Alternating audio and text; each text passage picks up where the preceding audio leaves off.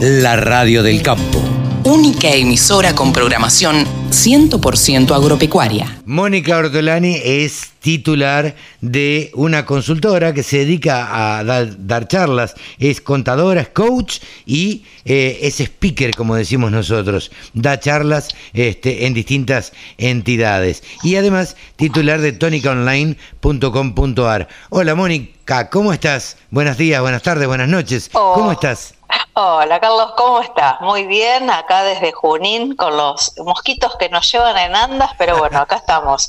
Con clima, con clima de, de verano, ¿no? Un verano tan ambivalente, ¿no? Porque fíjate que pasamos de sequía, eh, inundación, eh, temperaturas de 40 grados, 10 grados, bueno, acá estamos, ¿no? Como las emociones de los argentinos, ¿viste? Sube y baja. Sube, sube y baja. Vos nombraste el tema inundaciones y nombraste sequía también. Eh, normalmente pasa, viste que después de una gran sequía hay unas grandes lluvias y lamentablemente se anega todo y, y- y- y bueno, y a veces esa conjunción de sequía eh, seguida por una lluvia muy grande eh, es explosiva para el campo. Eh, contanos qué tiene que hacer ante este panorama que continúa prácticamente de sequía. Eh, ¿Qué tiene que hacer un productor agropecuario? ¿Cuáles serían los consejos que uno le daría para que le vaya mejor, digamos? Mira, eh, lo primero que tiene que estar mirando eh, en esto es ir previendo. Nosotros, Cada zona es muy diferente, pero especialmente para aquellos productores eh, que sepan que sus rindes ya se van, dan cuenta que sus rindes están comprometidos, tienen que estar mirando sus flujos de fondos y los compromisos que asumió. Eh, porque mm, eh, básicamente, si- más que todo, si han comprado insumos, ¿no es cierto? Tienen vencimientos con cheques que hay que honrarlos. Vos sabés que de estas columnas siempre, eh, ¿no es cierto?, privilegiamos, ¿no es cierto?, el endeudamiento en pesos para la compra de insumos y si los cheques están emitidos o los préstamos están tomados, hay que honrarlos, No, no, no, por coseches o no coseches. Las deudas, las deudas hay que pagarlas.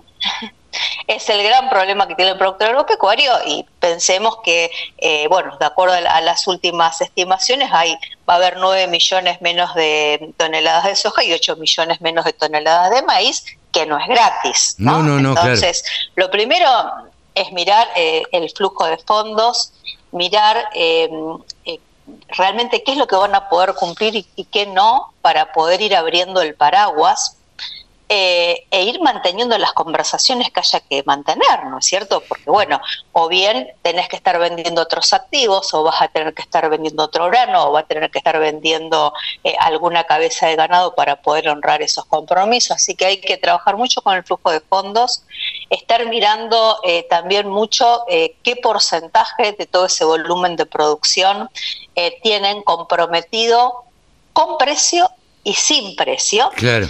Eh, de lo que tienen de lo que tienen ya preciado o con precio evaluar por ahí eh, cómo están los coles, ¿no es cierto?, para poder quedar abiertos a la suba. Ya sabemos que tanto en soja como, especialmente tanto en soja como maíz, hay algunos, por supuesto, hay indicadores climáticos que nos hacen pensar que puede haber eh, eh, algunas alzas, pero también hay cuestiones financieras internacionales eh, que por ahí pueden ten- tender hacia la baja. Sabemos que nadie tiene la bola de cristal como para saber qué es lo que va a pasar, pero de lo que está con precio o hacer coles y de lo que está sin precio, porque también yo siempre lo que le recomiendo a los productores, vean, de todo ese volumen de compromisos que tienen asumidos, ¿cuánto grano tienen que vender Claro. para poder honrar esos compromisos? Y digo que siempre hay mucha, eh, a veces... eh, eh, cuando vos entras a hacer las cuentas, a lo mejor tienen realmente con precio un muy bajo porcentaje en relación a todos los compromisos que van a tener que honrar. Entonces también apoyarse en las herramientas de los, de los mercados de futuros, ver si hay alguna opción put que el- a la cual pueden estar, eh, pueden estar eh, poniendo pisos, o bien, aunque sea por un porcentaje, hoy están teniendo muy buenos precios. Pero hoy, eh, el- hoy a futuro tienen eh, muy buenos precios impensados para lo que eh, a lo que estaba cuando empezaron a cuando sembraron, ¿no es cierto? Entonces claro. tiene una soja, hoy a lo mejor la tenés a 390 a 390 dólares eh, casi a, mayo, eh, cuando la sembraron estaba a 318. O tenías un maíz abril que cuando lo sembraron estaba a 100 a 192, eh, bueno, y hoy lo tenés en, mucho mejor precio. Entonces, eh, yo a, lo que aliento a que miren eh, si pueden, yo siempre recomiendo, ¿no es cierto?, que queden abiertos a, las, a la flexibilidad, ¿no es cierto? Si pueden encontrar opciones put, hoy a lo mejor tienen opciones put eh, poniéndole piso a, maíz a 220 dólares o con una prima de 5 o 6 dólares y, le estás poniendo un piso, ¿no? Eh, eh, y también hoy a lo mejor estar viendo el trigo marzo respecto a, febrero, hoy también tiene un buen paso, un buen diferencial. Entonces, bueno, siempre estar mirando los, el vencimiento financiero versus las, los granos que van a tener que vender para honrar esos compromisos y siempre lo más importante es que vender la menor cantidad de granos posible. No, claro, claro. Entonces, Eh, pero también hay que ver cuánto de esos granos, cuánto tengo con precio y cuánto tengo sin precio y estar estableciendo las, las, coberturas eh, para, digamos, como para poder establecer pisos o bien quedarse abierto. Y otro tema no menor, Carlos, eh, vos sabés que también siempre alentamos en estas columnas el tema de la compra temprana de insumos, ¿no es cierto? Y, siempre, siempre vos. Muchos productores Vos siempre... desde el inicio, yo siempre... Claro, desde hace muchísimo tiempo que yo vengo escuchándote y los oyentes también y alentando a los productores a comprar insumos lo antes posible, a fijar precio. Exactamente, y precisamente quizás muchos eh, lo, han hecho y más del 60% de los, de los productores han comprado insumos y han podido cubrirlos cuando los precios de los, de los principales bueno, fertilizantes o, eh, herbicidas eh, los pudieron tomar a un precio bueno y hoy tenés aumento en los insumos que cuando tengan que volver a sembrar la campaña que viene, se les dispararon. Entonces, guay, ¿no es cierto? Que hoy a lo mejor el financiero te da bien, pero tenés que estar mirando que te quede margen, ¿no es cierto? Como para poder mirar bien los márgenes de la campaña que viene, porque la rentabilidad del año que viene, con los insumos a cómo está, eh, con, con el combustible, ya hoy, o sea, esta semana amanecimos con un aumento de un, de un 9% y sabemos que el combustible está retrasado y en la relación insumo-producto es el que estaba más rezagado. Y el combustible ahora va a ir en escalada, en escalada ascendente. No, sin Entonces duda. hoy le tenés que pedir un hoy le tenés que pedir un poco más de margen y poder obtener la mejor mejor precio porque la campaña que viene vas a tener un problema de rentabilidad. Ya estoy hablando de la 22-23, ¿no? Sí, sí. Eh, pero, mm, digamos, no podemos estar mirando solamente campaña por campaña, sino también ir mirando un, un poquito más allá.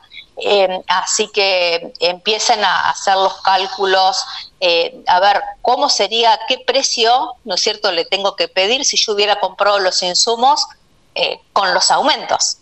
Claro, ¿Eh? sí, sí, sí. Eh, porque eh, hoy a lo mejor en el Excel le queda bien, te queda bien, pero cuidado que tenés que tenés que estar mirando y previendo para la campaña siguiente. Y del otro lado del mostrador, o sea, para quienes estén en la venta de los insumos, saben que el tema compra y venta de insumos es un tema que me apasiona por también por todos los años que, que estuve acompañando tanto a los productores como, como a las insumeras también vayan previendo, estén cerca de sus clientes, vayan abriendo el paraguas, cuál es la situación de cada cliente, ver si hay que pedir una refinanciación, cómo le podemos hacer el puente con alguna entidad bancaria que pueda cubrir ese bache, porque hay algunos productores que lo único que le quedó en la mano fueron deudas. Claro. Claro, te iba a decir, eh, esto, esto lo va a entender poca gente, pero los que somos del interior lo vamos a entender clarito. Mucha charla, mucho café y mucho mate con el gerente del banco, ¿no es cierto? Sí, sí, con el gerente del banco, con los proveedores, eh, eh, con los acopiadores y corredores, que muchas veces también son quienes hacen, quienes brindan ese, digamos, ese financiamiento comercial, porque gran parte del financiamiento, hoy el gran fuerte es más comercial, que, que bancario, ¿no? Eh, porque también los límites de los bancos han quedado un poquito rezagados respecto a lo que necesita a lo que necesita el productor. Eh, también vayan preparándose, ¿no es cierto?, para una Expo Agro que ya la tenemos el mes que viene y hay que aprovechar eh, los buenos precios de los insumos, de maquinarias, promociones, los canjes que siempre alentamos, que bueno, sabemos que hoy por, por cada camión que hagan en canje, que les queda en su mano, eh, si sos a riesgo 1, 19 quintales eh, que evitas de retenciones. Eh, así que bueno, siempre hay, el campo tiene esto, ¿no? de, de que siempre, bueno, ninguna campaña es igual y en un momento que pensamos, tenemos, los cultivos estaban tan divinos, vino una sequía y ahora llovió y algunos se recompusieron, así que estamos siempre entretenidos. Siempre, siempre muy entretenidos y como hablamos con, con Pablo Adriani el otro día, em, eh, a veces aparece un cisne negro, como se dice, y aparece esto de Ucrania-Rusia, que te cambia o que puede llegar a cambiar absolutamente el panorama del trigo y del maíz. ¿Viste? Porque eso, Exactamente. Eso va un tema no menor que un tema no menor, un tema no menor y que nadie sabe qué va a pasar. Un tema no menor. ¿Quién puede decir? Fundamentalmente porque se trata de, una se trata de una guerra, digamos, este, un, tema no menor por eso, pues se trata de una guerra. Pero independientemente de eso, a, a, a los que no nos toca de cerca, también en los precios esto va a repercutir. Y entonces también hay que estar atento a eso. Sí, sí, exactamente, tanto desde el lado del precio, ¿no es cierto?, de, especialmente en trigo, porque bueno, Ucrania eh, en trigo y maíz, ¿no es cierto?, porque también son muy buenos productores de, estos granos, son los principales, eh, también por lo que puede pasar con el gas y el y el petróleo. Claro, Entonces, bueno, son los principales proveedores de, de trigo de, de Europa este, y por otra parte, Rusia también, digo, puede llegar a tomar represalias y es el principal proveedor de Europa de gas y de petróleo. Exactamente. Entonces, viste que además, lo que pasa con el petróleo, bueno, influye también en el maíz por su componente energético y después te arrastra las hojas. O sea que la bola de cristal no la tiene nadie. Ahora, lo que sí depende de cada productor es de mirar bien sus números, qué números le cierran márgenes, en cuáles puede cerrar para poder honrar todos sus compromisos y en lo posible que tome coberturas flexibles que les permita, ¿no es cierto?, cubrir su riesgo de alza, su riesgo de baja según la estrategia que, hayan, que hayan mantenido. Claro. Moni, como siempre... Interesantísimo charlar con vos y este tipo de, de, consejos. Nos quedó pendiente el tema de los impuestos que lo charlamos hace un ratito con, con Mariano Echegaray. Sí, bueno, Mariano, genio, colega, eh, experto tributarista, cosas que hizo, mira, ya que lo nombraste, hizo una relación espectacular. A ver, contanos, contanos eso, eh. contanos eso porque no lo charlamos con él. Mira, llevó a camiones el efecto de la sequía, ¿no? Viste que se estiman 9 millones menos de soja y 8 millones menos de maíz. Y esto equivale a 300 mil camiones de soja y 265 mil camiones de maíz. Oh, miércoles. Si, vos, pondrías en si, vos los, si vos los pondrías en filita, son 5.700 kilómetros de cola de camiones de soja y 5.000 kilómetros de cola de camiones de maíz. Si, si pensá que de La Quiaca a Ushuaia hay 4.350 kilómetros, quiere decir que tendríamos más de dos filas de camiones de de maíz y de soja. A Ushuaia y un poco más de maíz y de soja, y eso representa la pérdida. pérdida que esto sabes que se redunda en menos en la economía, esto no afecta solamente al productor. No, no, bueno, eh, esto afecta a todo el país. Lo menor nos va a afectar a todos porque es menos divisas, eh, menos divisas para, para el país y sabes que eh, el, el, sector, el sector agro genera el 93% de las divisas netas del país. ¿eh? O sea, de casi 45 mil millones de, dólares de balanza neta comercial, agro es 42 mil millones de dólares. O sea, el 93% es agro. O sea, y no es porque nos queremos hacer los, sí, los, salvadores del mundo. No, no, no, no, está claro. Los salvadores del mundo, pero la realidad como generadores de divisas, el sector agro es el, sector que genera el excedente de dólares que se necesitan para que vos pagues tu Zoom, para que puedan salir al exterior, para que puedan realizarse otras importaciones. Esto FADA eh, hizo un, también un informe, un informe muy interesante y esto lo compartía eh, Miazo, y la verdad que siempre hace unos, hace unos informes espectaculares al respecto, y esto es información oficial, esto no es nada que informa, digamos que, eh, bueno, de acuerdo a la balanza comercial, es así, el 93% deriva del agro, o sea que si, si no, todos estos camiones que hay menos en la economía, es menos divisas para el, para el país, es menos neumáticos, menos combustible de consumo, menos repuestos, menos camiones, menos menos consumo. Claro, menos consumo. Es una economía que en, general es una economía bastante decaída como está la Argentina, digamos, porque si estuviéramos florecientes por ahí hasta no se nota tanto, pero la verdad es que no estamos en el mejor momento.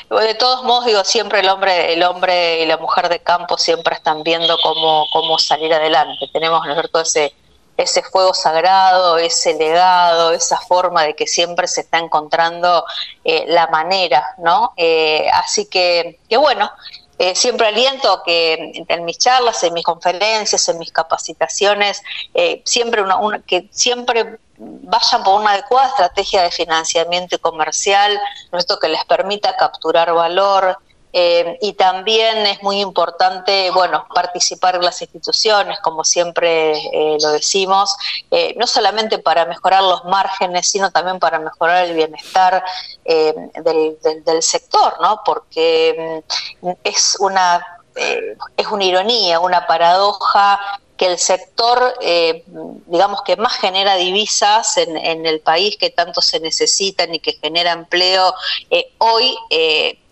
es uno de los sectores más castigados en el mundo cuando se los alienta. Hoy a nivel, eh, en realidad calculaba, la, hacíamos, eh, hacía la cuenta cada 10 dólares eh, que, que, de valor bruto de producción que genera un productor agropecuario, cada 10, 6,3 se lo lleva el Estado sin coparticipar a, a, nadie, o sea que no vuelve, no vuelve a las no vuelve ni a la provincia ni al lugar donde se generó esa riqueza y solamente le quedan en la mano 3,7.